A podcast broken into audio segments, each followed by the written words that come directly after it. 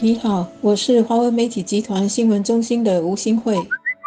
大家好，我是联合早报言论组主任叶鹏飞。东京奥运会今天举行开幕典礼。本届的东京奥运会应该是现代奥运历史上最命运多舛的一次，不但因为全球的冠病疫情而延后了一年举行，就算是延后举行，还是因为德尔塔变种病毒。引发新一波的全球疫情，加上日本人口的疫苗接种率严重落后，而充满了许多变数。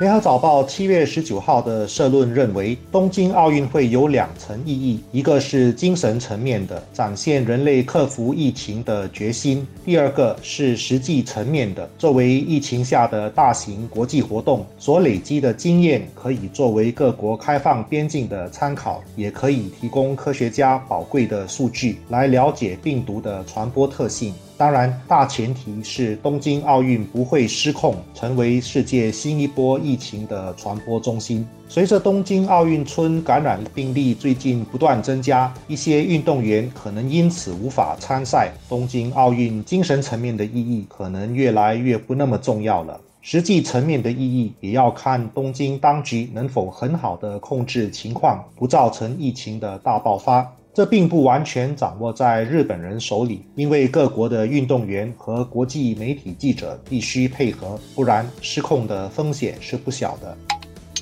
其实东京奥运面对这样的挫折是很遗憾的。东京奥组委之前在策划的时候投入了很多的心思和创意，要办一个非常环保的奥运。所以呢，选手的奖牌、选手村的设备、家具以及一些赛场的设施，都是用再循环的材料，或者是用了之后可以再做其他用途的概念来设计和制造的。这种把奥运精神和可持续发展的新世界人类价值观结合起来的做法，应该是一个很好的世界橱窗，让各地的人可以亲自体验和参考，甚至起到抛砖引玉的作用。可惜，官病疫情把许多本来的计划给打断了。今年的奥运，大家只能从远距离看体育健将的毅力和坚持。更重要的是，我们应该给承办这个疫情下的奥运的日本，以及在疫情种种限制下仍然发挥体育精神、发挥人类挑战极限的各国选手，最大的感谢和支持。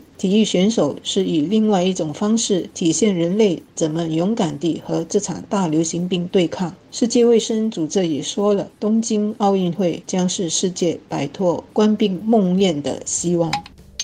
所以，随着奥运今天正式开幕，我还真希望这个疫情下的奥运不要太政治化，让体育能够归回体育，别搞什么意识形态或政治姿态的。官兵疫情的蔓延和持续不断，已经使许多事情政治化了。加上中美关系一直恶化所连带的选边站等一连串的地缘政治问题，如果连最能基本展现人类纯真梦想和奋斗精神的体育都沦陷为另一个政治和意识形态的战场，那么人类还有什么纯真渴望的呢？体育应该有的勇往直前和坚韧不拔，正是克服疫情应该有的。体育必须有的自律和尊重对手、尊重大会规则，同样也是目前疫情下的世界更应该放大发挥的，才能够共同扶持，一起走出疫情。